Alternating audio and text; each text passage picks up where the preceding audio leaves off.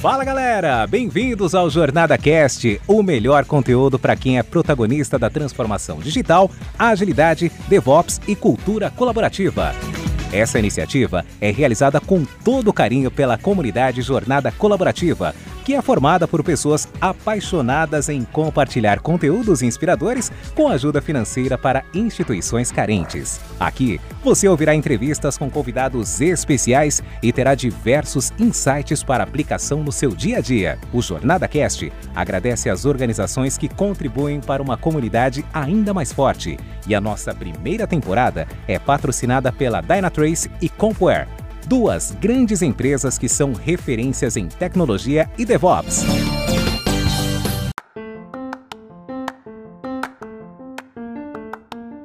Boa noite, pessoal. É um prazer poder estar aqui com vocês, né, novamente aqui para iniciar esse Nova Lives, né? A gente está no terceiro episódio, né, aí do, do, desse projeto, né, que são sete interações que a gente vai ter, né? São sete lives para falar sobre os capítulos e as partes, né, do livro de inovação ágil, né, que está ligada né, dentro do projeto da Jornada Colaborativa. Então, é, Antônio Muniz, né, que é o grande idealizador né, desse projeto, é, deu a oportunidade para a gente poder desenvolver esse conteúdo do livro de inovação.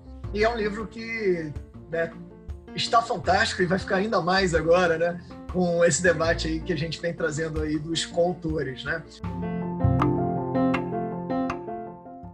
Ah, nós já tivemos né, anteriormente aí já duas partes, né, na verdade três partes com duas lives. A primeira a gente falou sobre as tendências né, da inovação e a, é, a estratégia de inovação. Então foi bem interessante esse esse primeiro né, é, é debate, né, foi a abertura né, que a gente teve.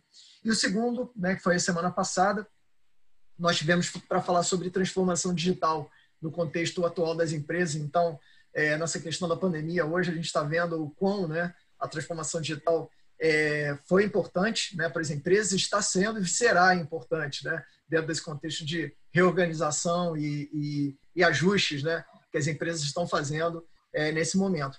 E, e, é muito interessante porque essa parte 4, né, que é o Pensando a Inovação, que a gente chamou aí, né, e tentou reunir vários é, assuntos né, voltados para a mentalidade, se a gente tivesse que re, recolocar, né, vamos dizer assim, ressignificar o capítulo do Pensando a Inovação, a gente, eu acho que traria ali a lógica da, da mentalidade, né, que foi muito próximo, né, de, em vários, né, partes do, do, do da, desse, né, desse do livro, né, e principalmente desse desse bloco, né, vamos dizer assim, de informação, a gente tem a mentalidade ali como um item muito importante é, de ação, né, dentro desse contexto. Então, foi realmente assim é, bem, bem interessante. É, nós vamos trazer aqui, né, e aí até para a gente poder começar o debate aqui, aproveitando, né, a gente não está seguindo muita ordem, né, muitas vezes aí dentro do capítulo, então a gente está aí com praticamente o time todo pronto aí, né, já totalmente Legal. aí disponível. Opa, Cris, ah, pô, Cris aqui veio. Né, é como a gente vai ter também o, o podcast, o pessoal não vai poder, né, não vai conseguir ter a oportunidade de ver a Cris maravilhosa e lindona aí, né? Como está aí, né? né? Super, né? Bacana aí. O que, o que, que não faz uma live, né, o, o Cris? Né? É não é verdade? Assim, né? A gente, esse momento é um momento de descontração, é assim mesmo, né? A gente está aqui para poder trazer e, e, debater. Então, Cris, muito bom. A Cris foi a curadora responsável por essa parte do livro. Então, ela que, de alguma forma, teve bastante interação com o time, né? E com com os coautores né, ligados a, a, a, esse, a esse processo. É, nós tivemos aí é, mais de, né, tivemos em torno de 15 curadores, né, é, 15 coautores né, como um todo, entre cases. Então, a gente teve ali um quantitativo muito grande de pessoas que se envolveram nessa parte do livro. Então, isso foi muito positivo. Né? É, e, e, e para começar, né, aí você puder falar um pouquinho né, de você aí, Cris, para a gente poder iniciar e depois começar já o bate-bola aí com, com a bancada que está aqui. Depois eu vou trazendo aqui algumas pessoas que estão entrando aqui, que são coautores também é, dessa parte. Então, se puder falar um pouquinho como é que foi a tua experiência também em trabalhar na curadoria dessa parte, você também atuou né, e ajudou é, em outra parte, na próxima parte, você deve estar aqui com a gente também, na parte 5, né, que foi o Fomentando a Inovação. mas falar um pouco né, de como é que foi a tua experiência também dentro dessa, desse item né, de pensando em inovação. É, Oi, gente, boa noite, tudo bem? Prazer estar aqui agora hoje participando, né? Normalmente eu estou ouvindo aí, né, com meus colegas e com vocês também são os meus colegas de como coautores. É, esse tema de pensando em inovação, eu achei bem interessante, foi o que me atraiu na, na frente da curadoria, por quê? Porque a gente é, entende e vê como inovação um produto muito distante do nosso dia a dia, e principalmente dos brasileiros. Então, existe essa coisa maior do que é melhor vem de fora ou é criado fora, seja em Israel, né, que eu acho que é um país que provoca bastante inovação, os Estados Unidos, a China. E aqui nós temos profissionais extremamente qualificados que têm condições de, de mostrar ferramentas e como se pensar em inovação, e, e, e a gente chega até a cogitar pontos que a gente pode aplicar né? Então acho que isso foi um dos que mais me atraiu, né? E como inovação é, um, é um, uma questão que está sempre em voga, né? O, que a gente está falando hoje já não é o que falou-se ontem e provavelmente o que não vai ser dito amanhã, né? E agora com o Covid que acelerou tudo isso, é, eu acho que a gente sempre vai estar tá falando, mas é uma oportunidade de umas ferramentas que já estão assim bem consolidadas no mercado ou pensamentos que também são consolidados que pode apoiar qualquer pessoa ou instituição a inovar. Acho que é isso, assim, né, nesse capítulo.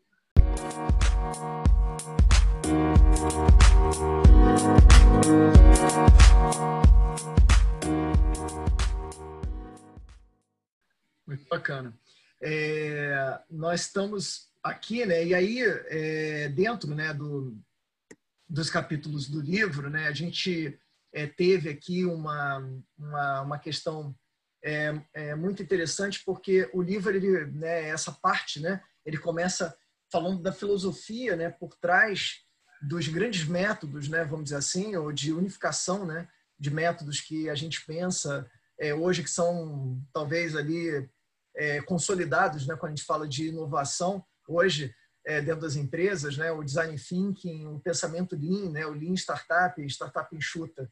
E é, a agilidade, né, os temas de agilidade. Então, é, é, esses três né, assuntos né, ou, ou, temas que muitas vezes né, apareceram ou foram construídos de forma separada é, o livro ele é muito legal porque ele vai construindo isso e trazendo como é que você consegue combinar esses frameworks, né?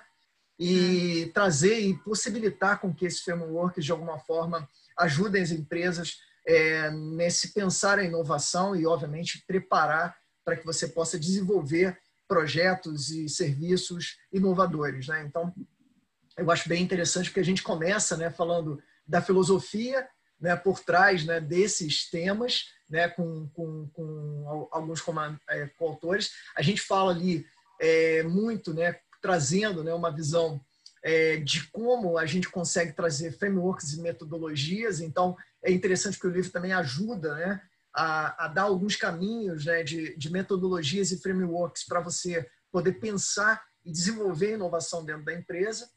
É, fala de como é que você combina essas três ferramentas ou três abordagens, né, quando a gente fala, né, é, de DT, Lean e Agile, por exemplo. A gente fala de mentalidade exponencial, né, então como você desenvolver a mentalidade, né, para que você possa de alguma forma ter é, é, desenvolvimento, né, e desenvolver novas é, novas soluções, mas com pensamento é, quando a gente fala lá da exponencialidade na abundância e não na escassez, né? Então, o, o, é, pessoal fala muito sobre isso também lá dentro do tema. E aí a gente chega, né? E aí no, né, a gente vai dar uma paradinha aqui, né? Aproveitar aqui a bancada que está aqui com a gente, com a Milene, com o Leonardo e com a Melissa, para falar sobre um item, né? Que está totalmente inserido dentro desse contexto, que é as soluções centradas no, no usuário. Então, queria ouvir um pouquinho de vocês, né? Como é que foi para vocês? By the way, tá excelente esse artigo, viu? Eu é, aprendi eu... com eles. Exatamente. Não, e é, e é, legal porque, assim, esse, né, acabou, acho que conjugando muito bem, né? uma lógica da teoria, que eu acho que isso também é um ponto bacana do livro, né? que é você conjugar e trazer uma teoria e depois uma aplicação. Né? Então, ter ali um case ou ter uma aplicação de framework muito, muito didática e muito direta. Né? E aí, nesse capítulo, foi muito bacana porque, quando a gente fala de, é, é, de, de soluções centradas no usuário, o Léo estava até falando isso, né? um pouquinho antes aí da gente começar aqui a live, né? no esquenta da live, né? do Inova Live, muito essa questão. Né? E estava falando exatamente isso, né, Léo? Que é, a gente pensa às vezes muito em um aplicativo, né? mas na verdade você tem né, perspectivas ali de você estar tá muito próximo também na experiência em si, né? de você ofertar uma experiência. Então, eu queria ouvir um pouco de vocês, né? Aí, né? Começando aí pela, pela Milene, né? E depois a gente segue ali na, na, na ordem da bancada. É, como é que foi para vocês escreverem esse, esse capítulo? E o que, que vocês trariam, assim, de grandes questões, mas sem dar muito spoiler, tá? Porque senão a pessoa não vai comprar o livro, né? Então, é, a lógica aqui é a gente poder trazer né, essa, essa, essa questão, mas ainda deixar um gostinho de quero mais, tá? É um pouco assim, né? O, o bate-papo hoje aqui. Muito bom, boa noite, pessoal. É um prazer estar aqui com vocês. Enfim, vendo vocês assim ao vivo e a cores, né? Porque a gente troca mensagem e tal, revisa texto, mas eu nunca vi assim, a gente nunca se reuniu assim, né? É um prazer muito grande estar aqui com vocês.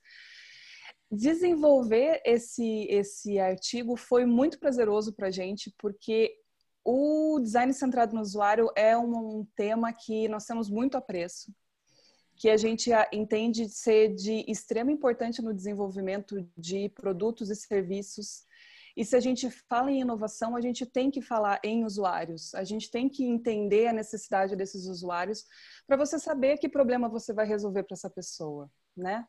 Quando a gente fala, é, como o Luiz falou, das metodologias, o design thinking, enfim, o design thinking, ele é uma metodologia que o grande diferencial dele é justamente trazer o usuário para dentro do desenvolvimento da solução.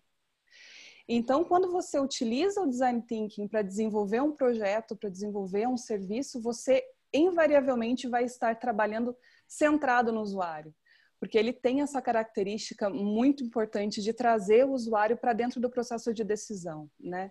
Entender o, o, a necessidade desse usuário, para você poder chegar a um, a um produto, a um serviço que vá atender essa necessidade dele.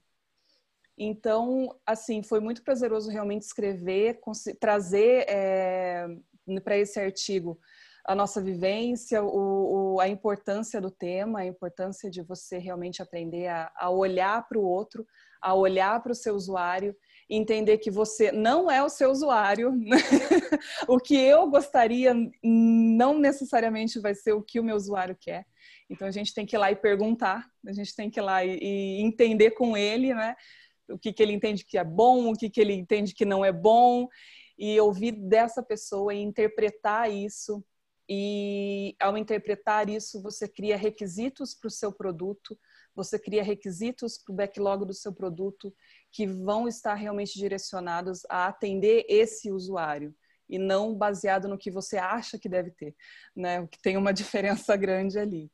É, então, realmente foi, foi muito prazeroso realmente trazer essa, esse tema, que é um tema que a gente entende que tem muita importância no mundo hoje. É, não dá para falar inovação sem falar em entender a necessidade do teu usuário e, e vai se ampliar mais ainda, né? Eu, eu tive vendo, é, por exemplo, eu trabalho bastante com a questão de acessibilidade e a gente ainda, eu estava estudando recentemente que a acessibilidade não para só numa questão de deficiência visual, você tem de tudo, tem acessível para a terceira idade, acessível para o público que tem, é, para as crianças autistas, ou um adulto autista acessível. Então, assim, eu acho que pensar no usuário nunca foi tão é, maravilhoso e, e assim, pensar em digital exponencial é você atingir todas as pessoas. Então, hoje, quando você tem um pensamento analógico, você ainda se limita numa soma de um mais um, dois e assim por diante. O exponencial é todo mundo, e esse todo mundo é essa, essa, esse número de pessoas que a gente também não conhece, né? não está habituado. Acho que pensar no cliente, nossa, por isso que eu falei, gente, achei demais a parte de, nossa, demais. Que maravilha. Realmente ela, ela foi uma parte que fez assim pensar bastante, sabe? É, um ponto que a, que a, que a Mi, né? Eu já estou já bem íntimo, né? Depois que a gente se viu, né? né já. Assim, né? Amigos desde é, a infância já. Exatamente, né? Então, é, é, um ponto até que você falou muito legal para a gente poder passar aí para o Léo é, é, a questão do seguinte, né? De, da, como né, no passado era muito difícil as empresas ouvirem os clientes, né? Então, esse paradigma também ele vem mudando, né? Essa, essa necessidade, né? Muitas vezes a gente queria entender, né? A grande empresa queria adivinhar, né? E não perguntar, né? E, e eu acho que as metodologias, né? E principalmente as metodologias de, de design thinking, né? Como uma forma de você trazer um pensamento, né? De design para dentro é, desse processo, de entender de fato é, o que, que é, qual é a dor, qual é a demanda né, que aquele cliente tem de fato, o que, que você precisa né, é, estruturar para poder fazer um, um, bom desenvolvimento, né? Aquilo, né? Vamos desenvolver a coisa certa e depois fazer certo a coisa, né? Um pouco isso. Mas vamos saber qual é o problema primeiro, né? Não adianta você começar a querer construir alguma coisa sem saber exatamente o que você vai fazer de construção. Então, é, é eu acho assim, é, eu acho que é, esse é o grande, eu acho que ponto, né? Que que passa muito por isso, né? E muitas vezes a inovação passa pelo cliente, né? O cliente vai te dar N subsídios para que você consiga é, capturar, né? É, até mesmo as mudanças de demanda e mudanças de tendência, né? Então, é, esse eu acho que é um ponto também bem legal e, e, e eu queria puxar esse gancho aí para o Léo para falar um pouco da percepção dele é, com relação às inovações e à centralização do usuário, não somente quando a gente fala de tecnologia, né? Foi até um ponto que a gente falou antes. Ah, bacana. É, bem, é, é, é uma, uma, coisa interessante de se pensar, assim, é, é você olhar para um pouco para o passado, assim, né? Você, antigamente, é aquela coisa assim, quando você de, ia lançar um produto no mercado, né? Como que era feito assim antigamente, né? É, vamos por um software, né? Você geralmente, sei lá, usava-se anos, meses para desenvolver algo, para daí lançar no mercado, empacotar, né? Lançar no mercado, para depois saber se aquilo vai dar certo ou não. Então, se o usuário ia gostar ou não, né? É, então, se ninguém ia usar, né? É, é mais ou menos isso, né? Veja, veja só, é, olhando hoje, assim, né? olha a quantidade de risco que você botou, investimento, tempo, né? Sem ainda ter certeza de nada, né? E, e, e, por isso que até assim você vê como é, esses termos assim, do, do Lean, do Ágil, assim, como eles, eles assim, foram feitos meio, meio que um para outro né, nessa questão do desenvolvimento centrado no usuário.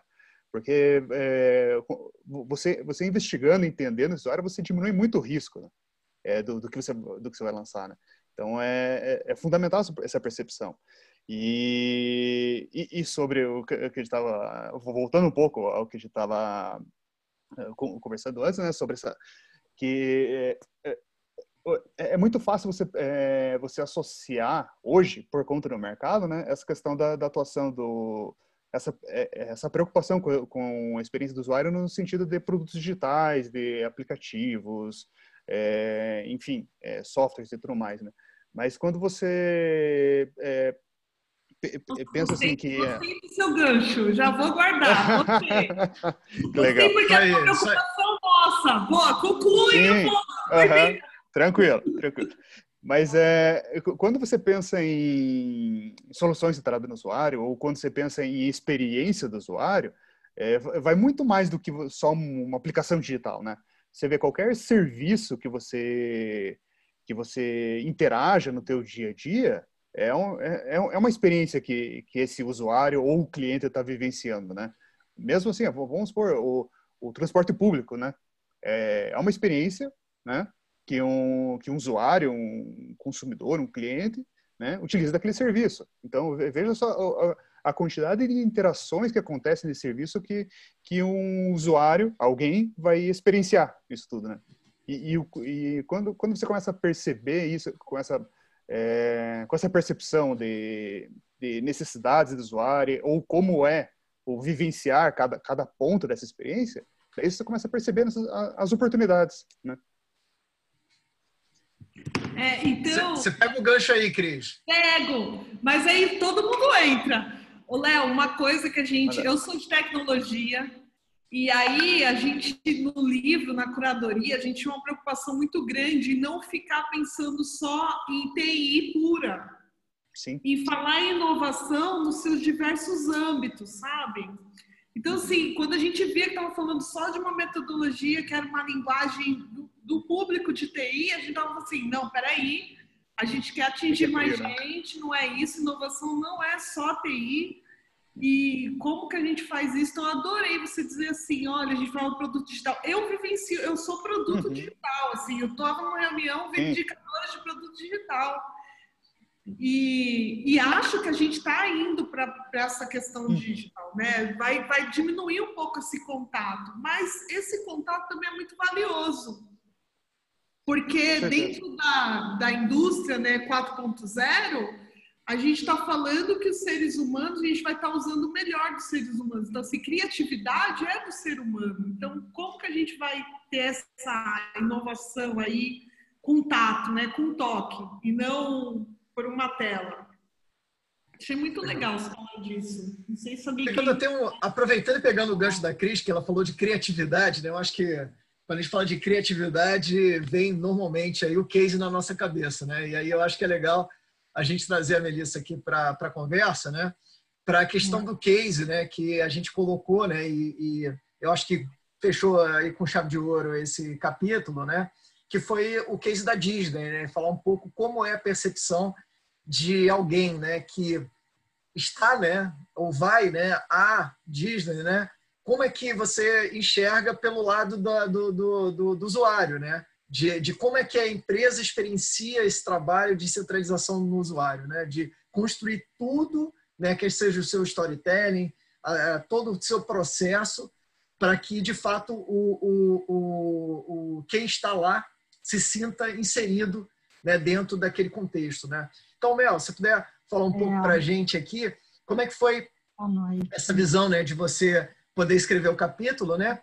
E segundo aí, como é que foi é, essa, essa experiência olhando né, a Disney pelo outro lado, não só pelo lado da diversão, né? Mas também olhando pelo lado de você é, escrever, né? Vamos dizer, um case correlacionando né, centralização do usuário, né, soluções né, de centralização do usuário com a Disney. Como é que foi isso para você lá? É, eu gostei muito que esse ano eu vivenciei, eu fui à Disney em janeiro. Né? Então, foi antes do Covid ainda, né? Não tava... Antes do Covid, é. Foi só por isso, né? Ainda bem, não, ainda bem, isso, senão não tinha um capítulo, é, né? Em janeiro, não. Em janeiro lá, né? Não estava tão cheio, né? Mas, assim, experiência eu tive, dessa vez eu nunca tinha ficado num hotel da Disney, eu fiquei num hotel dentro do, do complexo da Disney. Eles têm milhares de hotéis lá dentro, né? A no Hotel, todos são temáticos, são ligados ou a cinema ou a esportes. Ou, eu fiquei num ligado é, a filmes, a filmes aí. É, a cada, cada hall tinha um motivo de filme, tinha os Dálmatas, tinha o Herbie do, do, do Fusca. Aí você pode passear, já era em si uma experiência ali para conhecer os, o hall do, dos hotéis, né? E ficava bem cheio ali, né? Você ganhava, você comprava um copo de refrigerante do Mickey, assim, lá, e você podia encher qualquer hora, né? Lá no refil, no, no café, né? E tinha uma coisa interessante também que eu nunca tinha visto, né? É, acho que deve estar contado no, no livro. É, quando você deixa de deixa de pedir para a pessoa arrumar o quarto, você ganha uma certa quantia que você pode trocar por brinquedos dentro das lojas, em qualquer loja de qualquer parque da Disney. Você, você, você troca a diária lá que você, você ganha o valor das diárias. Perfeito. Vários... Sabe uma coisa, Nelson, ah. falando que é bem legal? A ah. Disney, ela é uma empresa é com a metodologia hierárquica total. E aí a gente tem uma questão, quando a gente fala de inovação, a gente tem que usar o modelo Spotify, tem que ser X, tem que ser assado, não sei o quê. E a Disney é a hierarquia. E eles fazem um, um, trabalho entre os funcionários que não é uma daily, não é uma retro, é. mas eles fazem uma reunião de final do dia dentro daquele setor, como eles melhoram o que eles fizeram hoje e, e, amanhã são um dia diferente. Então, todo dia tem ideias, todo dia tem cocriação. Olha que interessante. Assim. É, então, legal, esse, essa todo... isso que você está mostrando pode ter saído de uma reunião dessas. É, porque eu nunca tinha visto, né? Como tem, tem uma filha, aí ela adorou isso, né? Que eu podia comprar na qualquer loja. Você não arruma o quarto, não. Não arruma o quarto, não, que a gente vai ter brinquedo. É. Mais ou menos isso, né? É. Tá certo. É, Olha, deixa eu até trazer ansiosa. E se você pergunta alguma coisa lá na loja também, ela nos parques, né? Se você pergunta alguma coisa para um varredor, por exemplo, qualquer pessoa que trabalhe lá sabe explicar onde é a operação tal, como é que eu faço para fazer tal coisa. Todos eles né, são bem treinados, né?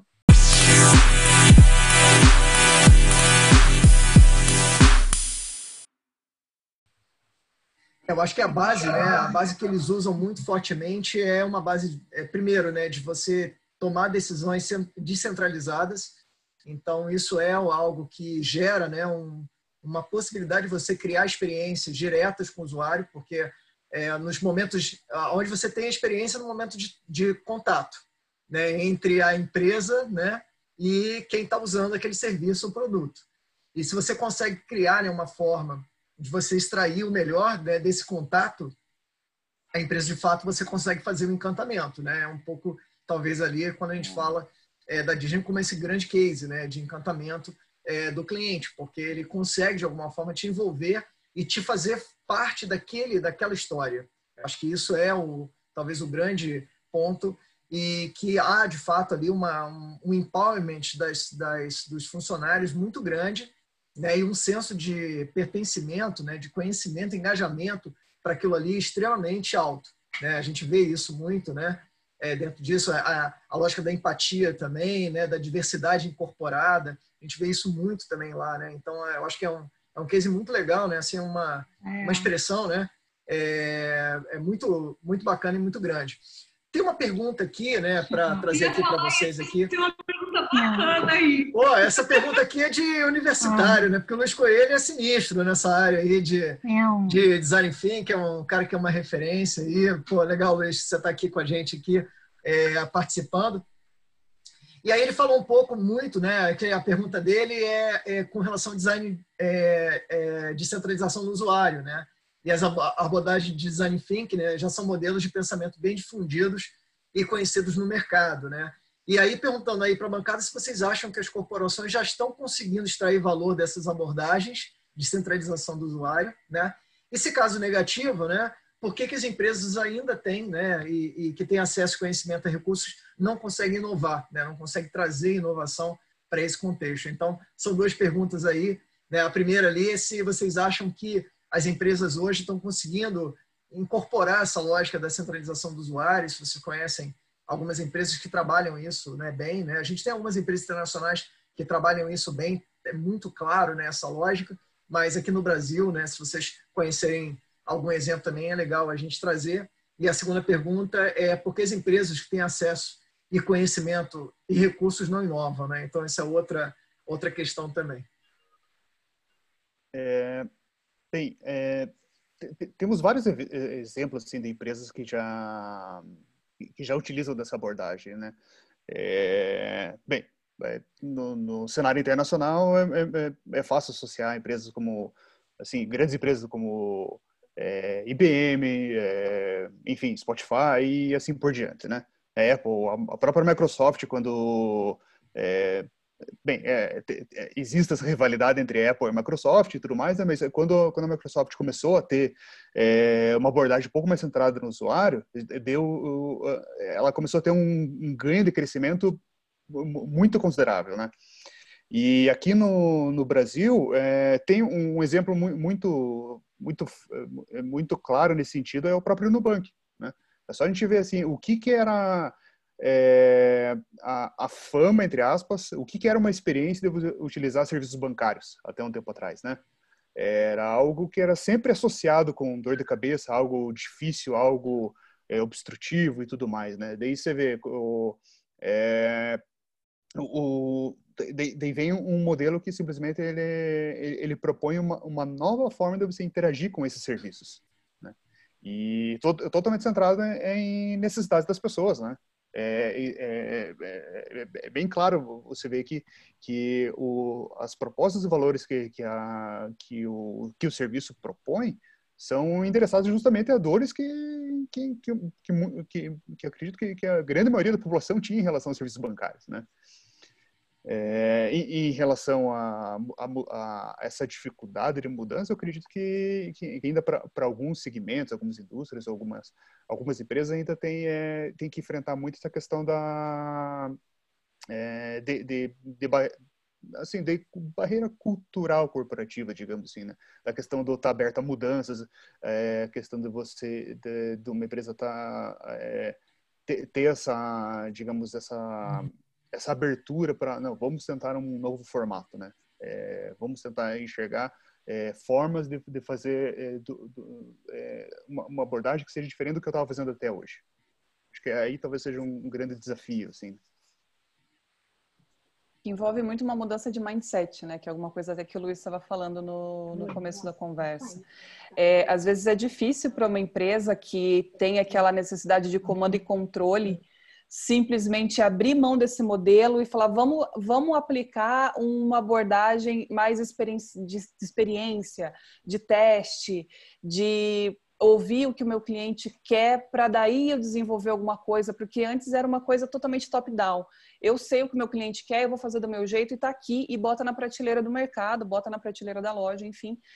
Até porque esses usuários eles não tinham muita escolha até pouco tempo atrás. Aí de repente você começa a ter uma gama de escolha de produto e o que, que vai fazer a diferença? A diferença é aquele produto que vai atender a dor do teu usuário, a dor da pessoa da melhor maneira, que vai resolver o problema da pessoa.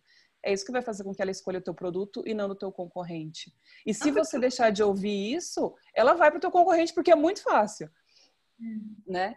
E até fazendo um gancho com o exemplo do Nubank que o Léo trouxe, é, a gente vê, por exemplo, é, tem um banco que eu acho que chama Next, que é do Bradesco, Sim. que eles criaram um, um, banco digital. Então, é aquela ideia, não, agora tem que ter banco digital, vamos fazer o nosso.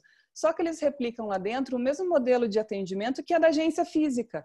Aí você abre o Reclame Aqui, é coisa assim, tipo, ah, leva 30, 40 dias para resolver meu problema, é, eles levam mais ou menos isso também para responder a reclamação dentro da plataforma do Reclame Aqui. Então você começa a ver as reclamações dos clientes e você começa a perceber que, na verdade, eles estavam simplesmente replicando o um modelo é, analógico dentro de uma plataforma digital. E não é só isso, né? Não é você simplesmente copiar o modelo de negócio do teu concorrente. Uhum. É você é. entender o que, que faz a diferença no modelo do teu concorrente. E geralmente é, ele vai lá, ele escutou a necessidade desse cliente dele e ele está atendendo essa necessidade. Então, quem que é o teu cliente? Qual que é a necessidade dele, né?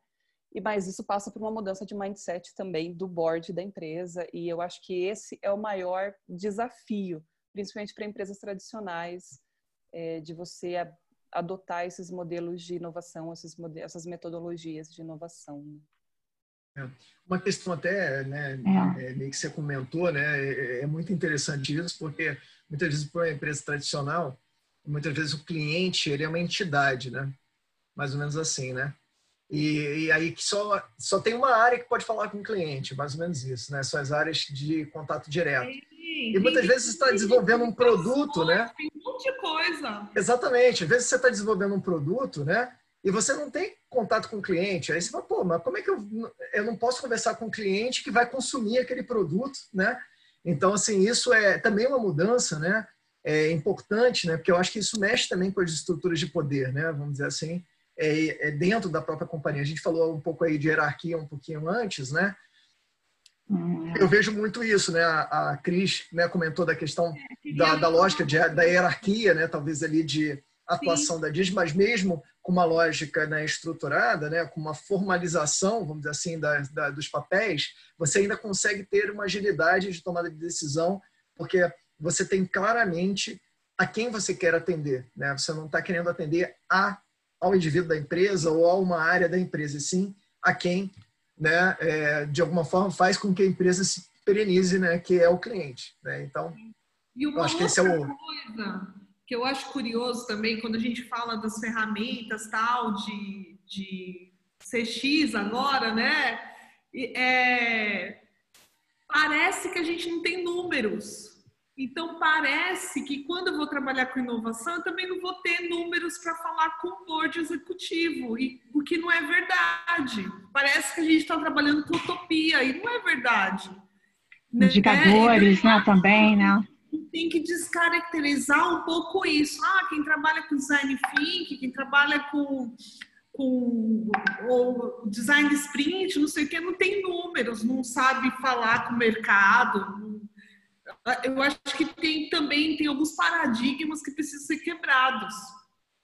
Né? Não sei o que, que é vocês acham disso. Verdade, tem alguns indicadores de inovação. Para quem atua nessa área, a gente sabe, né? Antes ela só era, via mais a inovação voltada mais para a área de TI, né?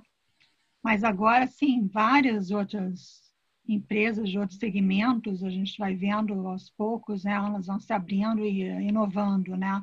Mas quanto maior a estrutura, tem, você tem que convencer o CEO, né? É mais difícil, é mais verticalizada, é mais difícil para você inovar, né?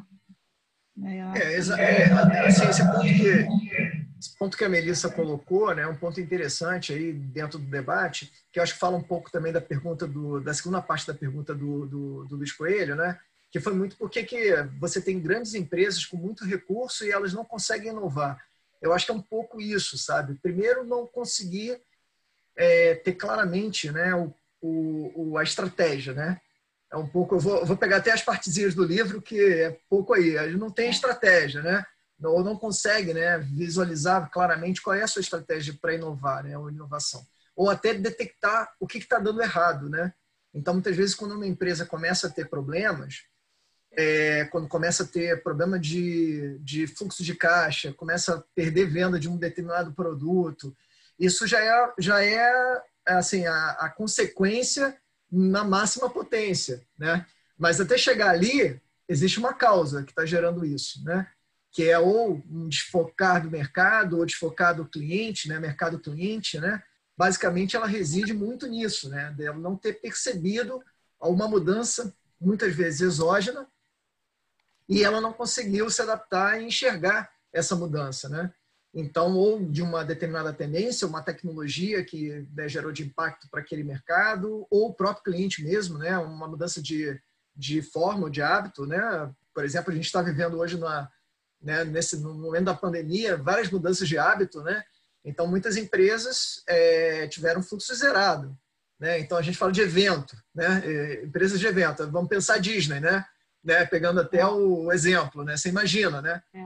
Totalmente parada. Imagina voltar a Disney agora. Como vai é. ser, né? Todo esse processo de reposicionamento, de limpeza, são áreas enormes, né? Como é que você vai é. conseguir manter e, e viabilizar uma integridade de não contaminação em ambientes que são totalmente é, aglomerados, né? Porque não tem como, você está em salas fechadas, em locais de cinema, que você tem contato com tudo, né?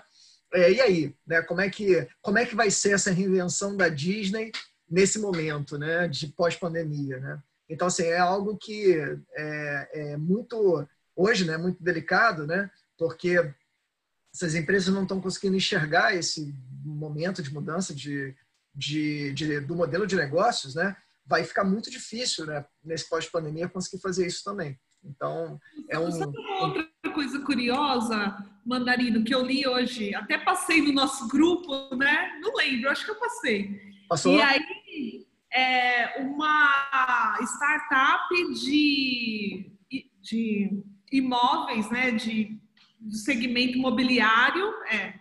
E aí eles voltaram a se reunir, né? Para eles testarem ideias que não necessariamente fosse do business deles, porque eles entendem que eles já têm skills suficientes dentro dessa empresa para testar qualquer ideia.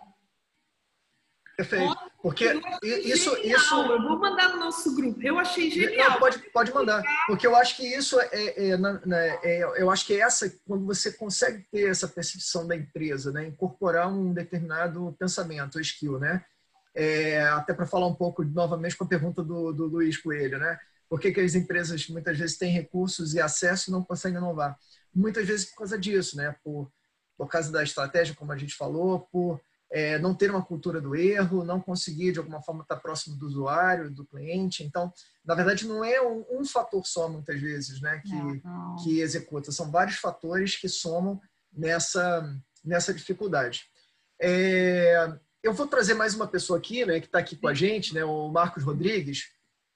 O Marcos, aí se o Marcos puder desabilitar aí o, né, ao contrário, né, habilitar o microfone e o, e o vídeo para conversar com a gente o, o, o Marcos ele, ele, ele participou né, de três né, aí de três capítulos né, é, desse dessa parte né, do livro né, especificamente então a gente brinca ali né, dá para tocar a música do Fantástico aí né, tranquilamente uhum. né, três, três participações né, no capítulo ganham um bônus ali é, então o, o Marcos ele teve no capítulo 22 23 e 24 e basicamente são capítulos que trabalham muito essa questão da, da filosofia, né, da questão que a gente falou lá dos, dos frameworks né, de, de, de inovação, é, a combinação né, do, das três estruturas né, de DT, Lean e, e Agile, né, e agilidade. Então, Marcos, seja bem-vindo aí na, na conversa né, e no, no, no bate-papo.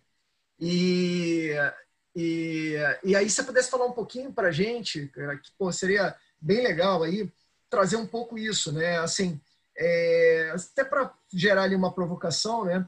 É, principalmente falando da parte 24, que eu acho que é, era que a gente estava ali muito, né? Agora envolvido.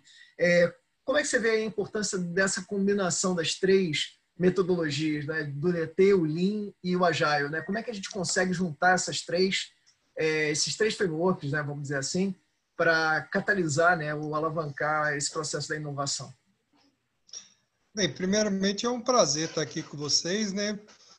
E realmente, o que acontece, né? Quando você pega a abordagem do design thinking, né, que vai, é, ele provoca você, a, o despertar da empatia é, pelo seu cliente, por aquela pessoa que você quer resolver a solução para ele através da imersão no mundo dele, né? Aquela ideia de você realmente é, imergir no mundo dele, ter a visão e, e procurar desenvolver uma solução para é a causa raiz, né? É, é de fato aquilo que ele precisa e obviamente isso também está ali nadando na filosofia do Lean, né? Da, da, de toda a necessidade do Lean. Então, uma vez com com design thinking, com toda a sua a sua seu processo de imersão, de prototipação, né, que é aquela coisa até do, do divergir, você tem uma, equipes mistas para você, tem que ter equipe mista com várias é, é, é, habilidades e conhecimentos diferentes para você. É, Pensamentos viajar, diversos também, né? É, você pensar, viajar para encontrar N soluções, naquele momento ali não tem é, é, a questão é essa ideia não vale, não. Ali a ideia realmente é viajar na maionese, né? Para tentar hum. encontrar uma solução e depois convergir para você desenvolver um protótipo. Depois que você desenvolveu o protótipo e tem uma ideia do que quer que você realmente quer, que vai realmente é, agregar valor para aquele cliente, vem a parte do, do Lean Startup né, com aquele seu, seu ciclo enxuto ali, com seu que é a hora que vai de fato daquelas todos aqueles protótipos desenvolvidos, você vai desenvolver um produto. Ah, não, agora nós desenvolvemos um produto, isso aqui vai ganhar escala. Por fim, você vem com com ágil, voltando até o que vocês comentaram agora há pouco, não necessariamente a gente está falando aqui em TI, né? Tudo, todas as empresas hoje precisam de inovação é, dos mais variados setores. A não ser que você trabalhe com produção de ferradura para cavalo, você tem que inovar. Entendeu? A gente está vendo hoje, com esse período de, de, de pandemia, a empresa que mais cresceu no Brasil foi a Magazine Luiza. Hoje, por coincidência, eu recebi uma mensagem da Smart Fit é, ofertando uma solução para você é, fazer atividade física em casa. Eu quero fazer spinning, manda a bicicleta para tua casa. Isso é o quê? Inovação. É inovação no que você já faz. Né? Então, qualquer tipo de empresa que nós estamos que nós inseridos, nós temos que ter aquela visão de eu faço isso bem, beleza, mas eu tenho que fazer de uma forma ainda melhor, de uma forma diferente. Então, o ágil, ele chega ali no final para o quê? Para fazer criar escala, quando aquele produto vai de fato chegar até o seu cliente, o seu usuário final. E o ágil, com todos os seus ritos, ele, ele promove você pouco a pouco, com o Lean Startup, você teve a oportunidade de definir o, o mínimo produto viável, né, uma MVP, você começa, entra numa cadência de implementação, implementação incremental, e possibilita você estar tendo troca com o seu cliente, com o seu usuário ali o tempo todo e acertando o caminho, porque também, mesmo que você passou pela trilha do, de Design Thinking, pelo Lean Startup, o produto final pode se alterar. Né? E a intenção é essa, a intenção é você acertar o alvo sempre, é você trazer realmente algo que possa trazer valor para o seu cliente, que possa mudar a vida do cliente e atender uma necessidade que por muitas vezes ele nem sabia que ele tinha. Entendeu? É, é, é essa visão, é esse que a gente aborda ali no capítulo 24, que é a hora que junta os três.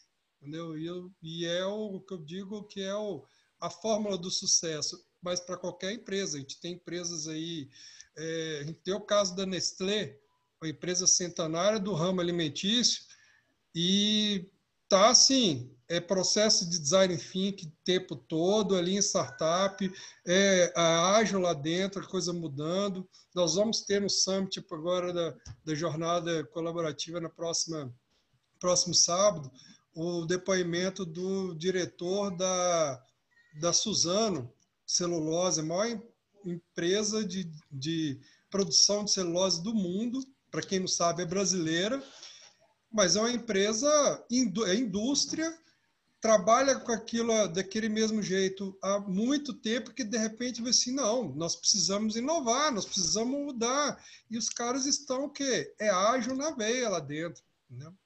Então, não tem essa mais de, ah, o meu negócio, eu não tenho que inovar, o meu negócio já está estabelecido. Todo mundo tem que é, promover disruptura no dia a dia. Não só as empresas, como nós temos que fazer isso, inclusive, nas nossas vidas.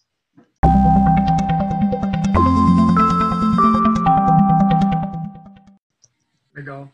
É, Marco, esse, até esse exemplo que você colocou, né, eu acho que você resumiu bem ali os, né, o, vamos dizer, os três capítulos, né, em parte ali, né, que é o da filosofia, o framework e o, o, a combinação, né, eles três ali, é uma tríade, né, de ações, né? É, e esse ponto que você falou da Suzana é interessante porque é, vai linkar lá na frente, né, com um capítulo importante de medição, né, de como é que você mede a inovação, porque é, nós tivemos um, eu tive uma grande oportunidade, a Mel também, né? A gente trabalhou na mesma empresa, na BR Distribuidora, e, e a gente teve um diretor lá que foi o Gustavo Couto, que ele foi oriundo da Suzana e e de alguma forma ele foi um dos caras que liderou é, talvez essa grande mudança aí da inovação na Suzano, né? Então a Suzano era uma empresa inovadora, sempre foi, trabalhou muito, mas quando eles começaram a incorporar né, uma lógica de medição da inovação, né, de incorporar indicadores de inovação dentro do processo, que você começou a conseguir viabilizar essa lógica que você falou, né? Quando o C-Level conseguiu começar a enxergar o quão importante era você definir um, um direcionador para essa inovação e conseguir medir para ver se você está indo bem ou não. E se não está indo bem, como é que você muda né, a forma de você fazer para fazer melhor. Né? É um pouco do que você colocou.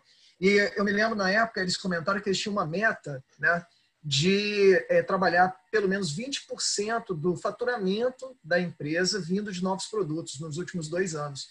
Então, era uma pressão que a companhia tinha de trabalhar né, a lógica de desenvolvimento, obviamente, lá no passado ainda muito em P&D, né, com universidades, ainda muito com o modelo, né, de pesquisa e desenvolvimento, mas ao longo do tempo, com certeza dentro dessa dessa mudança, né, do Open Innovation ainda, da inovação aberta, que a gente fala bastante no livro também, é, tem um capítulo dedicado para isso, é exatamente isso, né, de você trazer startups para ajudar a desenvolver e trazer também essa mudança é, de fora para dentro da empresa, né? Então acho que corrobora bem aí com o que você colocou. Eu vou dar uma. O, o Marcos Vinícius aqui, né? É, eu, eu, vou ler as duas perguntas é, do Marcos aqui. Ele, ele trouxe bem interessante, ele comentou aqui um pouco da Disney, é um pouquinho antes, né? Eu não sei se a Melissa chegou a ver isso lá, que ele comentou que tem. É, ele, ele já se deparou né, com alguns funcionários, por exemplo, usando é, é, celulares ou iPads, né, para ajudar na melhoria da comunicação com os usuários, né? Então, de alguma forma, você conseguir não só, né? Porque lá na Disney você já tem várias pessoas de várias línguas diferentes, né? Que estão lá que podem te ajudar na tua língua mãe. Isso é naturalmente uma forma de você aproximar, né? E criar uma empatia natural, né? Dentro desse processo. Mas ele tá ele comentou aqui muito com viés da tecnologia, né? E você também está usando a tecnologia a favor dessa interatividade, né? De aumentar a interatividade com o usuário. Você chegou a ver isso lá, Mel? Lá eu cheguei a ver o pessoal usando, muita gente né, que está dentro do, dos hotéis, ou, né, usando aquela Magic Band, a pulseira. Você não ah. precisa comprar, usar dólar, tudo, tudo é via pulseira, você entrar no parque, para você. É, contactless, né? Passa, tipo, você ter pagamento sem contato, né? É, pagamento sem contato, só com a pulseira, tudo, né? Entrar, sair, comprar, né? E vi também para Fast Pass, né? A pessoa ela olha o horário lá, aí bota a pulseira, vi, mas assim, você vai e coloca lá para ver se está no teu horário, né? A pulseira, não, esse negócio do usando um iPhone, não, não, não cheguei a, a ver, não. Vi muito o uso da pulseira, né? Legal. É, que já é, já é uma, uma grande tendência é uma, aí. É uma inovação, né? Uma inovação. Você não se preocupa em qualquer parque também, né? Para você comprar um item, você não se preocupa com, com dólar, com dinheiro, né? Parque da Disney. Tem, tem ônibus também que leva de um parque para outro, nos hotéis, né? Lá dentro, né? Tudo bem organizado, né? Limpo, uma coisa bem diferente, você não vê nada. Eu até há pouco tempo eu tinha visto que um dos parques da Disney, não sei qual, já abriu gradativamente, com pouca gente entrando, isso, eles estão fazendo isso aqui é fora, né? É, fora, fora de lá. Perfeito. É, Legal. Nós... Eu acho que. Será que a gente também. É, porque a gente explorou lá um número restrito até de ferramentas e tal por causa porque é um livro, a gente tem uma limitação de páginas e, né, tem questões assim, mas se alguém quiser aqui trazer alguma novidade que está vendo, Exato. É, a gente até trouxe, né, lá dentro dessa parte do framework, né, o pessoal obviamente trouxe as duas, talvez ali mais consolidadas, né, é, é exato. foi o próprio Scrum e o Kanban, mas, mas é, e aí o pessoal até no final do capítulo cita, né, uma né, enormidade ali de sopa de letra, né? Eu nem ouso repetir algumas, né? Eu, eu, eu me lembro alguma coisa por causa que eu assisti algumas palestras do Ágil Escalável, e aí o pessoal falou de safe, falou de outras coisas, né? Dentro dessa lógica de escalabilidade, né? De como é que você escala os times e, e o pessoal citou isso também lá, né? Bem, né? Então acho que foi muito isso. Trazer mais só uma pergunta aqui, já está ah. caminhando aqui, né? Mais aí pro, pro ah, final aí do. Vai já vai acabar, daqui a pouquinho acaba. Não está acabando ainda, não, mas daqui a pouquinho acaba. Tá é, e, e, e o, o, Marcos né, comentou com a gente aqui, é outro ponto legal também, que ele fala assim, ó, muito que a gente está meio numa nova ordem, né? E principalmente enquanto a gente vai caminhando aí com a questão da pandemia, né? A gente fala muito aí desse termo novo normal, né? Todo mundo, ah, o novo normal, o novo normal e tal. E, e, e, aí é, é um pouco dessa, dessa provocação aqui que ele traz, né? E o que, que isso pode trazer em matérias de inovação, né, e de inovações, né? Então, assim, o que que talvez essa mudança, né, da né, que a gente está vivendo agora, né, essa mudança efetiva, né, no mundo, né, ao, praticamente ao mesmo tempo, né, é, com pequenos delays, né, vamos dizer assim, mas vivendo me, as mesmas dificuldades, né? A gente um pouco assim, todo mundo está no mesmo, talvez ali no mesmo barco, né? em barcos diferentes da mesma tempestade, é um pouco isso, né? Eu vi ontem, né? Eu estava numa live é, e estava né, com, com um time de RH, com, com pessoas de RH, e, e, e, um pouco veio essa expressão que eu achei muito interessante, que realmente, né? Tá todo mundo, cada pessoa num barco diferente, mas todo mundo vivendo a mesma tempestade.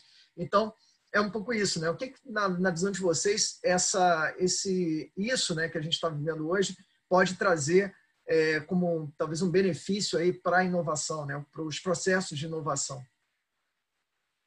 Quer começar, Mi? Eu acho que essa essa pandemia ela está mostrando que inovar não é mais uma opção. Ela passa a ser uma obrigação. Não dá para fazer tipo um esporte, né? Quando eu tenho um tempo, Exatamente. né? Assim, não, ó, vou ver se eu faço aqui um, né? Um, se eu dou minha corridinha aqui, dou minha caminhada, né? Caminhada, é, então. Só no domingo, não dá. Né? Exatamente. Né? Não, vamos fazer uma reunião para marcar outra reunião, para daí a gente ver se a gente começa Perfeito. alguma coisa. Acabou isso, né? É, teve muito, muita empresa que teve que se reinventar, outras que realmente não conseguiram nesses três meses pensar diferente e portas estão baixando. E eu vejo empresas que têm uma resistência muito grande e acham que não deu certo até aqui, daqui a pouco acaba, então vai começar, vou come conseguir trabalhar da mesma forma que eu sempre trabalhei. Isso já não era uma verdade antes da pandemia, agora muito menos. É, em contrapartida, a gente vê empresas que têm uma presença digital que nesses últimos três meses a, compraram mercadorias equivalente ao que elas costumam comprar num ano inteiro, porque elas estão tendo demanda, elas estão tendo saída. É, então, eu acho que o grande impacto desse, dessa nova ordem vai ser essa: você modelos de negócio não são mais é, cravados em pedra. Você tem que repensar e você tem que trocar, é trocar a roda do carro andando, porque deixou de ser uma opção. Deixou de. Você não tem mais aquele tempo de esperar, não, vamos ver o melhor momento. Cara, não tem mais melhor momento, é agora e deixa de ser uma opção. É, eu vi até alguns memes na internet que falavam ah, qual, quem foi o maior responsável pelo, pela transformação digital na tua empresa? O CEO, o CTO ou o coronavírus? É o corona, né? assim, disparado é o corona. Né? Disparado o coronavírus. Disparado. disparado. Então, eu acho que esse é o grande impacto, porque a gente vai ter principalmente uma mudança de comportamento do consumidor. E a gente vai ter que entender como é que isso vai ser, entender como é que isso vai funcionar, que hábitos ficam, que hábitos modificam e como é que a gente vai atender isso. Né? Gente, ó, vou dar um exemplo simples, sim, bem simples. O meu sogro é super resistente a usar o celular para pagar conta. Olha que essa funcionalidade está aí, sempre deu certo. Mas eu acho que ele tinha um hábito olhar para a pessoa do caixa, pegar o ônibus, não sei. Tinha ali um ritual que ele estava super animado em fazer. E aí, com o coronavírus, a gente falou assim: desculpa, você não vai. Não tem como, né? Trancou. Você não vai, você vai. Acabou essa opção. Não, é, tem essa opção, tirou. E era uma coisa que a gente estava tentando há muito tempo fazer, e aí nós conseguimos. Não sei se depois, quando tudo acabar, porque é uma coisa muito maior, né? Mas com certeza ele vai refletir sobre esse tempo que ele usou para isso, que ele poderia usar para outra coisa, já que ele conheceu é, uma, uma nova funcionalidade e tal. Então, assim, a gente não sabe mesmo qual vai ser o público, é, quem vai fazer o que e como. As compras por internet estão crescendo pra caramba, assim, né? No... E ainda é um, né, um percentual proporcionalmente ao varejo ínfimo, né? Ainda Sim. tem muito espaço para crescer, né? Até tem uma outra pergunta, o, o, o, Marcos Vinícius aqui vai ganhar a música do, né? A música também, né? Fez três perguntas, ganha a música. Uhum.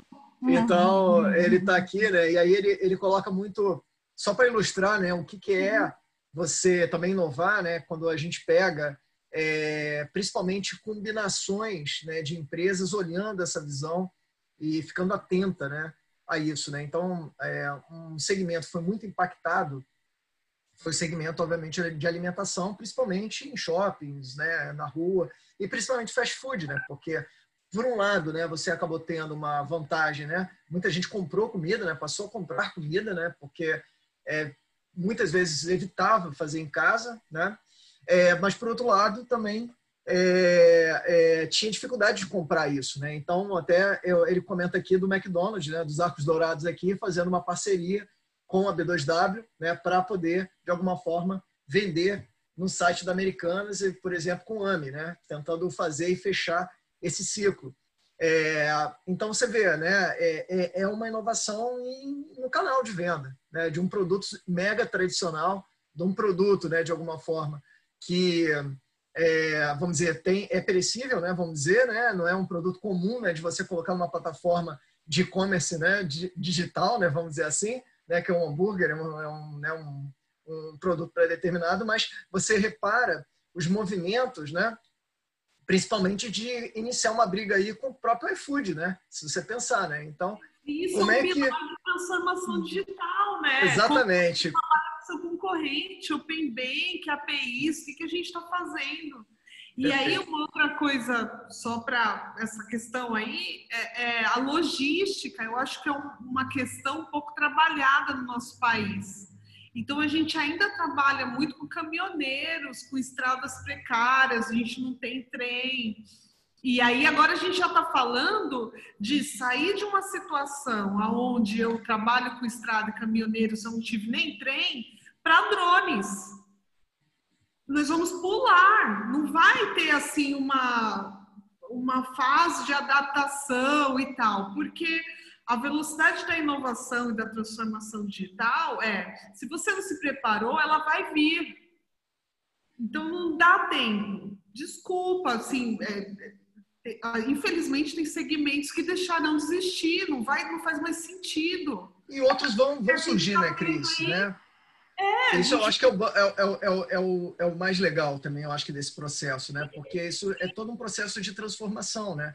Não necessariamente quando um finaliza, você tira, né? A gente fala muito aí do futuro do trabalho, né? Dentro desse contexto, é muito nisso, né? A gente fala, ah, muitas profissões vão acabar, mas muitas vão surgir também, né? Talvez com uma outro tipo de demanda e necessidade de você é, construir, né? Então, até o time da jornada vem buscando fazer esse trabalho, né? De também inserir digitalmente as pessoas nessa transformação, nessa busca, né? De mobilização da sua carreira, né? Que é um ponto também importante, né? Por que, que alguém que hoje não é de tecnologia, por que, que não tem condição de migrar para uma carreira tecnológica, né? Ou né, de vir, né, desenvolver um skill de programação, um skill, por exemplo, de um design ou o que for, né? Então, acho que isso também é um, um ponto interessante, porque você recapacitar, é, eu acho que é o mais importante é você ter a mentalidade de aprendizagem, né? De querer aprender, né? E aí, com isso, naturalmente, você vai conseguir se reposicionar frente a essas mudanças, né? É, eu acho que é um ponto que, que fica aí para a gente poder seguir aí, a gente já está chegando aí no nosso limite, é, é, que, que eu vejo assim nessa questão da nova ordem, né, que, que o pessoal estava comentando aqui e, e, de tudo isso, né, que é, ocorreu, algumas tendências, como você comentou, Cris, do drone, né, e tal, é, muitas das questões que estavam muito travadas do ponto de vista de legislação, do ponto de vista de barreiras, até mesmo de mercado e de empresas, né, que criam as próprias barreiras né, de entrada nos mercados, é, com o coronavírus, de alguma forma, algumas é, basicamente desmoronaram, né? não, não, não existiam, ficaram transparentes. É, a gente pega, por exemplo, um exemplo da telemedicina, ficou muito claro, né? A telemedicina era algo que já estava há muito tempo de querer ser regulamentado e obrigatoriamente teve que ser. E que abriu um mega mercado, né? É, agora, e, e, também, obviamente, uma necessidade de adaptação dos médicos nessa nova realidade. Né? É, quando a gente fala de drones, idem, né? a legislação de uso de drones é muito travada, porque a questão da própria legislação em si, né, aeroviária, é algo é, bem delicada né? até então. Né? Então, como é que você vai começar a desburocratizar? É, a, a começar a criar protocolos para desburocratizar esse processo, para que você crie um ambiente regulatório que viabilize você desenvolver esse tipo de ação. Então, muitas vezes é, é, é um pouco isso, né? A, a, gente fala ali das curvas, né? Muitas vezes de, de velocidade das, das questões. A tecnologia ela é, é, exponencial, né? Lá dentro daquela questão, o ser humano ele está linearzinho, né? Mas a, a curva que é quase paralela lá ao eixo é, X é de políticas públicas ou, né? dessa parte, que praticamente é muito difícil de você mudar alguma coisa antes da tecnologia, até antes das pessoas. Né? O pessoal tá, tecnologia mudou antes, depois vem as pessoas, para depois vir a legislação. Via de regra é isso que acontece. Você não faz a legislação antes. Né? Então, eu acho que é, essa situação como um todo, ela criou um pano de fundo necessário para criar toda essa mudança que a gente está falando. Né? E a mudança, de alguma forma, cria o desconforto, e esse desconforto promove você pensar diferente, promove esse processo como um todo da inovação. Né?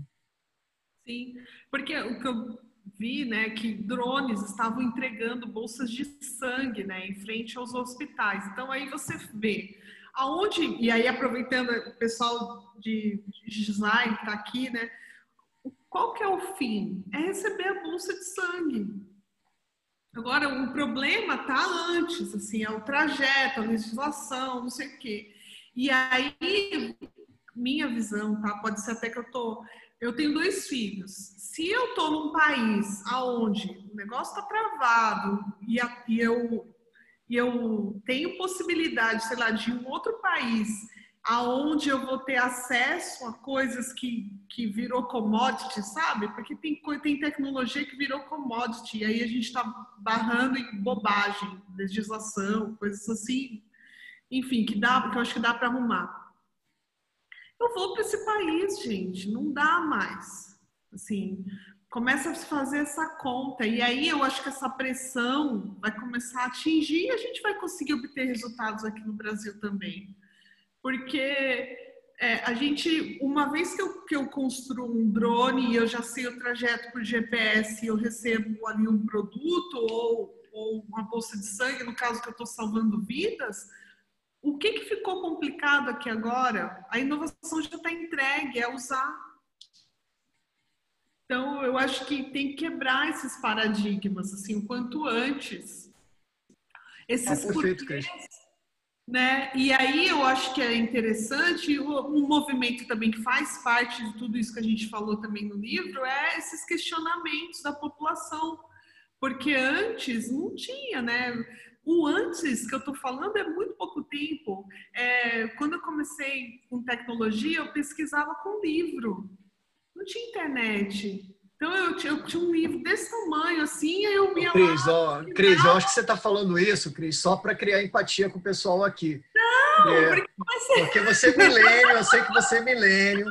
Né? Você está falando isso aqui só porque só porque o pessoal, para criar empatia aqui com, com, com, as moças aqui da plateia, mas, né? É, mas não é muito não, rápido. Melissa. É, é, mas não é muito é. rápido. Exato, é. é aí a gente... poxa, mudou, gente. Do, e, e o futuro também, a gente não tem noção. Eu, isso que é o mais curioso. A gente está aqui conversando e vendo possibilidades, né? Até que a curto prazo, cinco anos, seis anos, vai, dez mas, assim, é, é tão louco a capacidade de aprendizado e o que está se provendo de informação, é, a gente não sabe o que uma outra pessoa pode fazer com uma cocriação. Então, assim, não dá realmente para a gente pensar muito longo prazo. E aí, por isso que eu acho que vai atropelar exponencial, assim, que vai se criando, né? Exatamente. A, a parte 1 até fala bem isso, sabe, Cris? Que é exatamente aquela questão da inovação na era da mudança, né? É um pouco essa, esse sentimento, né? Que as coisas estão acelerando e que talvez, assim, os últimos 20 anos, é, tudo que a gente viveu nos últimos 20 anos, talvez ali para os próximos 20 anos, é muitas vezes é muito difícil, né? Você prever, né? É um pouco do que a gente falava, né? A gente está falando ali de 69, né? O homem e a lua, né?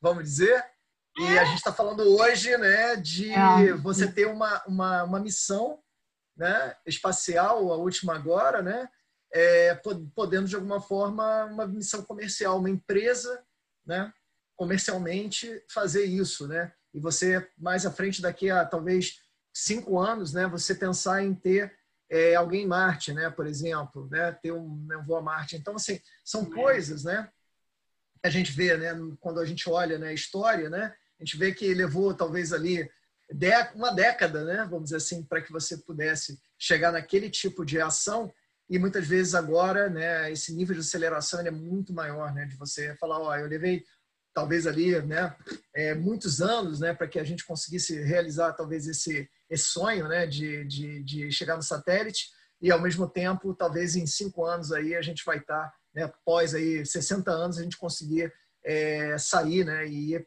talvez para o primeiro planeta, né. Então, assim, é algo bem, bem, bem interessante, né, da gente pensar de como é que também essa questão da evolução da tecnologia vai viabilizando, né, você dar o próximo passo, né isso não só da disrupção, mas quando você faz a disrupção, aquilo ali passa a ser o teu próximo estágio para que você possa é, desenvolver algo acima né, daquilo que você originalmente pensou. Né?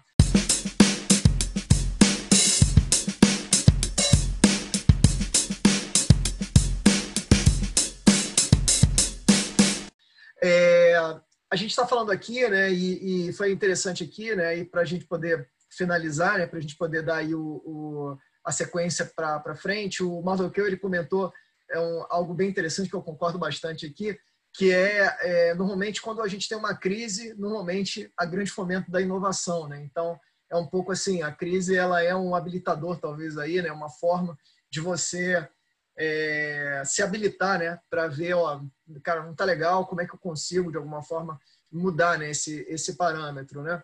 É, e, e, e, uma outra questão né, que ele comentou aqui também é como é que as, as, as empresas né, provavelmente vão ter que criar novos meios né, para atrair clientes né, e, de alguma forma, ressignificar talvez essa relação dos clientes com a pandemia. Né? Eu acho que também é outro ponto, eu acho que bem interessante aí, realmente, a gente está Tá, vai ter uma mudança dos clientes né, e de hábitos, a gente está mudando vários hábitos né, nossos, isso vai ter um impacto posteriormente no próprio mercado e as empresas vão ter que se adaptar ter a flexibilidade de adaptar os seus processos para fazer esse atendimento. Um, e, e, e, aí o Marcos brincou aqui que essa eu sei que a Cris não conheceu e não pegou, né? A Barça. Você chegou a fazer alguma pesquisa na Barça, Cris? Minha tia vendia, era aquela ah, que. Ah, olha só. Pelo menos a tive, mas a, a Cris não usou a Barça. Eu, por acaso, né, entregar a minha idade. Eu cheguei a fazer algumas pesquisas na Barça. Né? Na época não tinha, né? Então, realmente, né, isso aí foi algo, né? E aí a gente brinca aqui de paradigmas, né? E de fato, né? A gente fala hoje, né? Como é que é uma mudança, né? De, de parâmetro. Eu estava lendo outro dia desse uma coisa muito interessante, que praticamente vários jornais praticamente quebraram no mundo, né? Grandes jornais de meio físico e que ganharam um mega sopro agora com a questão do online. Muitas enciclopédias, né? Que eram grandes enciclopédias de, de vamos dizer, de, é, de referência, né? praticamente acabaram morrendo quando a gente pega um, hoje uma Wikipedia, por exemplo, né, que é um processo colaborativo de construção, mas quando a gente pega, por exemplo, a questão de, de jornais, né, é, nunca se assinou tanto jornal online como, como atualmente, né, do ponto de vista de você poder ter aquilo disponibilizado, que você possa ter a informação, visto que de alguma forma, muitas tá dessas tá questões. É, que a gente está procurando notícia confiável, né? A gente está vivendo num momento que também você também dando voz, tem muita fake news. Exato. É, de quebra de confiança, né? De como reconhecer um, é, uma imagem liveness e outras e outra não, assim, como que a IA faz isso? A gente estava falando sobre isso agora há pouco. E gente, está avançando para tudo, né? Aí a gente tem que também equilibrar com ética, né? Acho que ética, bom senso, empatia, tudo isso.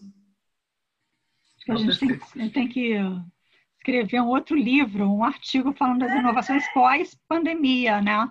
É. Muita coisa aí, Exato. a gente vai ter, já tem, já tem Isso até a gente falou um aí, pouco, né? né? Que, que é, até em função, né? Originalmente a gente tinha uma expectativa, né? De fechar o livro em março, né? Era a expectativa que a gente tinha colocado originalmente, mas aí por uma série de questões a gente acabou trazendo um pouquinho, aí entrou a pandemia, embolou muito, né? Aquele, aqueles primeiros 15, né? Vamos pegar um mês ali até abril, e aí a gente reiniciou esse processo todo a partir de abril, né? Abril, maio, é, e, e, a gente está até de, debatendo bastante isso, né, de como é que a gente incorpora algumas questões do Covid, né, das mudanças, né, dentro do livro, porque ficaria muito complicado, né, você editar um livro é. É, sobre inovação sem, de alguma forma, minimamente ponderar, né, esse período, né, Mel? Então, eu acho que está perfeito aí o teu sentimento. Eu acho que é um pouco isso também. Até a Covid pegou a gente, né, Mandarina? Exatamente, exatamente.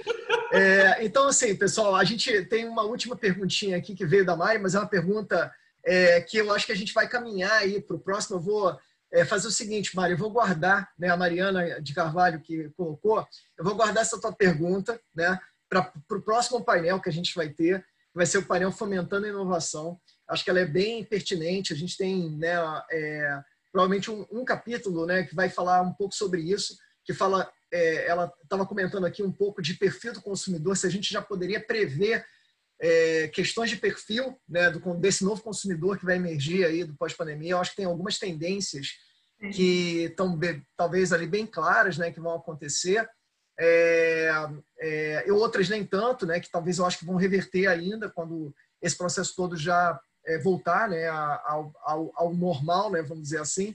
Mas existem algumas que eu acho que a gente tem condição de abordar no próximo ali, na próxima conversa. Então, a gente vai guardar isso aqui por causa do horário, tá legal? Então, obrigado, Mareli, pelo, pelo entendimento, tá bom?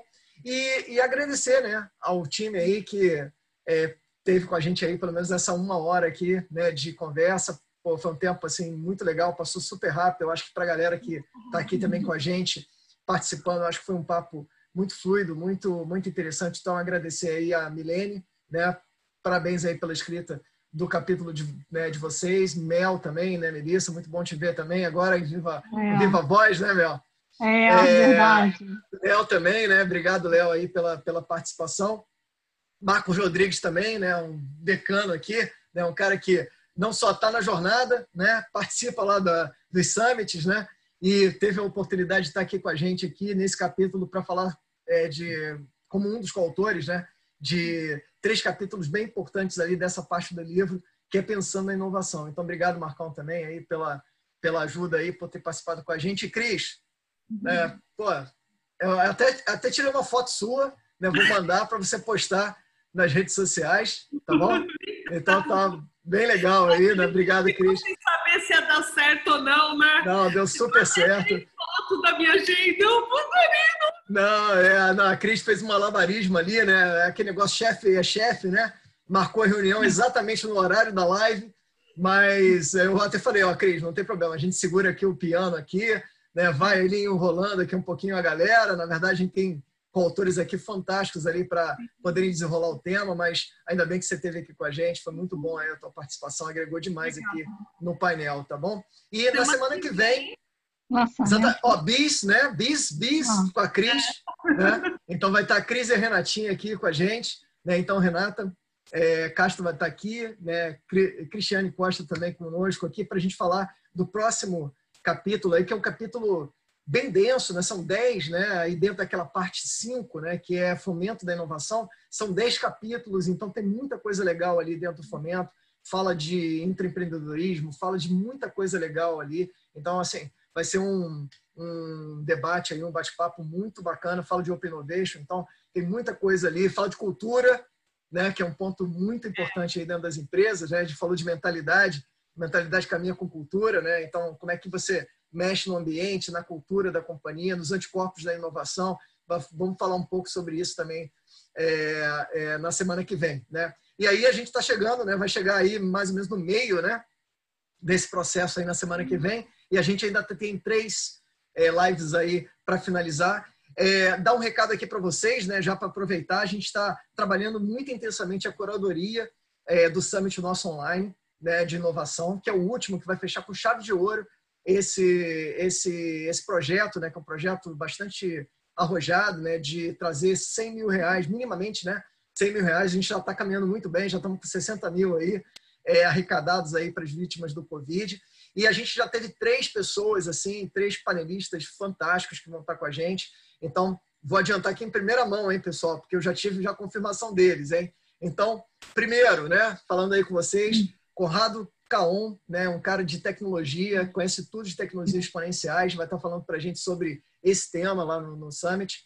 Pedro Weingartner, né, o CEO da ACE, né, o cara que pô, vem inovando né, e trabalhando muito fortemente a inovação aberta. Né? Ele é editor e tem um livro Inovação Radical, né, e ele fala muito dessas questões, né, de como é que você transforma né, e trabalha. Ele fala até uma brincadeira ali de você trazer o cliente para o centro. Ele é, isso é um dos itens críticos da inovação, você trazer o cliente. E outro item crítico que a gente estava falando é matar o negócio. Então, quando você consegue matar o negócio e trazer o cliente para dentro do centro, você está indo bem. Né? Então, ele é um cara fantástico também, vai estar com a gente. Pô, é, um, é uma cabeça, é um crânio nessa área de inovação. E, é, para mim, é uma referência em, em Open Innovation e, e, uma referência em intraempreendedorismo. Humberto Sannenberg vai estar com a gente. Ele é o, o, o head de inovação da Icatu, né? E ele vai estar falando, é um cara da Liga de, de Intraempreendedores, é um cara que conhece muito intraempreendedorismo, como é que você faz a mudança né, da, da inovação dentro das empresas. Então, ele vai estar com a gente também. São os três aqui que a gente já conseguiu confirmar, né? fora outros. Então, vou agora daqui para frente a gente já vai trazendo aqui essas atualizações é, de como é que vai ser esse summit online aí com figuras muito bacanas aí. Eu acho que a gente vai dar um, um gás muito bom e, e poder contribuir também muito fortemente com a jornada colaborativa, né? Essa eu acho que é o grande intuito da galera que está aqui, né? Que assistiu com a gente, que de alguma forma participou é, do livro, né, como coautores e os curadores também, de doar o seu tempo para conseguir é, gerar conhecimento e, consequentemente, ajudar as pessoas. Esse eu acho que é o, é o, grande propósito que nos une né, dentro da jornada, né? muito isso, né? é compartilhar conhecimento e ajudar pessoas. Então, acho que esse é o, é o grande ponto. Né? Então, agradecer mais uma vez a vocês. Muito obrigado aí, pessoal. E semana que vem tem mais às sete horas, né? Começamos aí dez minutinhos antes com, com os coautores e, e posteriormente aí com a galera. Legal. Já tem data prevista para o lançamento? O lançamento, a gente, a expectativa é que a gente finalize né, o livro agora em junho, né, é, libere né, ele para a editora, né, e com a editora fazendo, eles têm ali um, um, período em torno de dois meses, mais ou menos de dois a dois meses e meio, entre o processo como um todo de revisão, editoração, né, todo esse processo. Então a gente espera ali que provavelmente o lançamento do livro físico vai ser ali por volta de setembro, né? Final de agosto, setembro, provavelmente setembro, a gente deve estar com o livro aí nas bancas. Então, é. assim, mas o que a gente está querendo fazer é exatamente esse esquenta, né? Trazer esse conteúdo, começar a trazer e dar vazão a esse conteúdo é, na jornada, por exemplo, no Summit, no Jornada Cash, a gente, todos esses episódios que a gente está participando aqui, então os espectadores lá do Jornada Cash também vão poder ouvir, né? A gente aí falando sobre é, o Inova Live, ele vai entrar como uma série dentro do Jornada Cash. Já está no forno também, acho que a partir da semana que vem a gente já vai estar tá com os episódios aí é, caminhando dentro do Jornada Cash, né, do podcast da Jornada Colaborativa. E a ideia é que a gente promova né, esses encontros aí para debater e falar sobre inovação dentro desse contexto da jornada até sair o livro. E aí, quando sair o livro, obviamente, a gente vai ter um grande summit reunindo os coautores para que a gente possa ter e trazer esse conteúdo pelos coautores. Então, a ideia é muito essa, como a gente sempre faz, né, dentro do, da promoção dos livros da jornada, é que os coautores possam é, participar e apresentar. Então, provavelmente a gente vai ter uma edição 2 ali do Summit com os coautores participando é, e trazendo né, o seu conteúdo ali em, em, talks menores, né, mais curtos ali de 20 minutos, 25 minutos do seu conteúdo. Né? Então, acho que vai ser bem legal também a gente poder compartilhar e a galera poder trazer esse, esse, esse conhecimento né, pra, em voga aí para todo o time. Tá bom? Obrigado, pessoal. Um abraço aí e até semana que vem. Tchau, e acompanha a gente, hein? Pessoal, e acompanha a gente lá né, no LinkedIn, né? É, divulguem né, para suas redes de contato. Uh, além disso, também a gente tem lá o site jornadacolaborativa.com.br. Entre no, no, Jornada, lá tem o link para o Summit Online. Então, o Summit está fantástico, mesmo que você ainda não tenha adquirido né, um, um ingresso para o Summit, você pode entrar agora e, e, acessar todo o conteúdo de forma vitalícia. Então, você pode entrar lá, acessar. Com autores tem desconto de 50%. Então, galera, podem ir lá, né, fazer lá, entrar dentro do, da questão, consumir esse conteúdo. Né? São é, centenas de palestras que vão estar lá disponíveis, né, de vários temas muito fantásticos aí. Né? É, um, é mais do que um MBA, eu acho que é uma é um, é um doutorado, né? Depois de você cumprir tudo isso aí, não é verdade?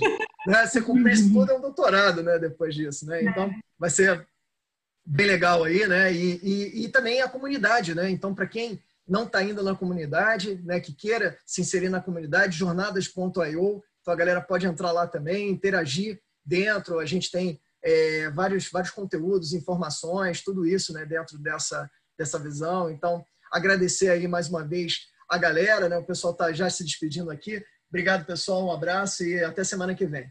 Tchau. Valeu, pessoal. Boa noite. Valeu, boa noite. Se você gostou desse podcast, deixe seus comentários e acompanhe a comunidade Jornada Colaborativa nas redes sociais e Metaps. Os links estão na descrição. Assine também o podcast Jornada Cast para não perder nenhum episódio da série. Ah, e se você também quer contribuir, compartilhe esse episódio nas suas redes para que possamos crescer ainda mais. Um grande abraço e até o próximo episódio. Moderador das perguntas: Wagner Drummond. Designer: Rodolfo Colares. Organização e edição: Bruno Jardim e Doni Matias. Fundador da Jornada Colaborativa: Antônio Muniz.